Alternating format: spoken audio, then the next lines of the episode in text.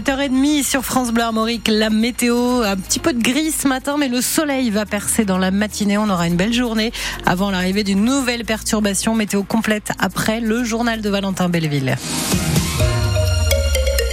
Votre ligne de bus a peut-être changé ce matin. Le réseau Star se réorganise à partir d'aujourd'hui avec la panne de la ligne B qui dure depuis près d'un mois et demi désormais. Des bus relais étaient en place. C'est fini depuis ce matin. Place désormais à quatre nouvelles lignes. Dix autres sont modifiées. Regardez bien les panneaux car votre ligne pourrait bien en faire partie de ces changements, des modifications temporaires qui nécessitent de changer l'affichage des arrêts de bus. Ce week-end, les agents du Star ont donc passé euh, leur week-end à tout préparer. Julien Prouvoyeur a suivi l'un d'entre eux.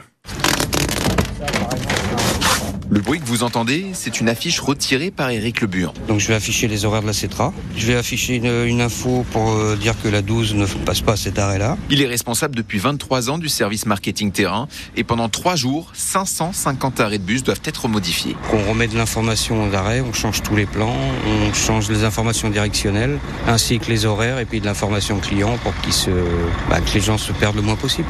Pour les usagers, mais aussi pour les conducteurs. Il faut des points de repère aux arrêts sur ce fameux cadre retour que vous voyez là, donc où il y a les indices de ligne avec les directions. C'est pas quand on arrive à l'abri qu'il faut se rendre compte que c'est pas le bon sens, le bon horaire. Sur le terrain, une équipe de 5 personnes se relaie.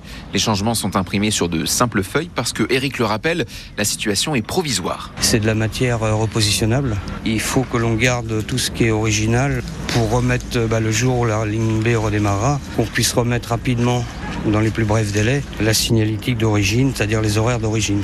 Et en plus de ces changements, d'autres agents sont mobilisés sur ces nouvelles lignes pour orienter les usagers. Un reportage à retrouver en image sur francebleu.fr. Tous les changements ligne par ligne sont à retrouver sur star.fr et l'application mobile du Star. On en parle ce matin avec le délégué CFDT Keolis Rennes. Édouard Petit, l'invité de France Bleu Armorique, dans une dizaine de minutes. Le dispositif de location longue durée de voitures électriques revu à la hausse. L'État est prêt à subventionner plus que les 25 000 véhicules électriques prévus initialement euh, via ce leasing social de 100 à 150 euros par mois selon les modèles. Mais il faut que les constructeurs français accélèrent la cadence de production. C'est ce que réclame le ministre de l'Industrie, euh, Roland Lescure. Plus de 90 000 personnes euh, avaient déjà demandé fin janvier à bénéficier du dispositif réservé pour l'instant aux Français les plus modestes et les plus gros rouleurs. C'est l'un des objectifs fixés par le président de la République. Là aussi, rénover cette année plus de 200 000 logements considérés comme des passoires énergétiques. Ces logements euh, notés avec des lettres E, F et G au diagnostic de performance énergétique qui ne pourront progressivement plus être mis en location à partir de l'an prochain eh bien votre note va peut-être évoluer dans les semaines qui viennent. Cyril Lardo, ça concerne principalement les petites surfaces de moins de 40 mètres carrés. Dès cette semaine, vous allez pouvoir vous rendre sur le site de l'ADEME et recalculer votre DPE en entrant le numéro unique qui figure sur votre diagnostic. Le ministre de la Transition écologique, Christophe Béchu, indique dans Le Parisien que 140 000 logements de moins de 40 mètres carrés devraient gagner une à deux places dans le classement. La faute a un biais de calcul jusque-là. Selon lui, plus la surface d'un logement est petite, plus la part de l'eau chaude pèse sur son classement, et ce, en raison de ballons d'eau chaude surdimensionnés. Il faudra cependant attendre le 1er juillet pour que le correctif entre officiellement en vigueur. L'interdiction de signer un nouveau bail pour les logements classés G, elle, sera bien effective le 1er janvier prochain. En revanche, le ministre précise qu'en cas de reconduction d'un bail, le propriétaire ne pourra pas être tenu responsable de louer une passoire thermique si le locataire refuse de déménager le temps des travaux. Et Christophe Béchu veut aussi la création d'un crédit spécial pour aider les ménages à accéder à la propriété.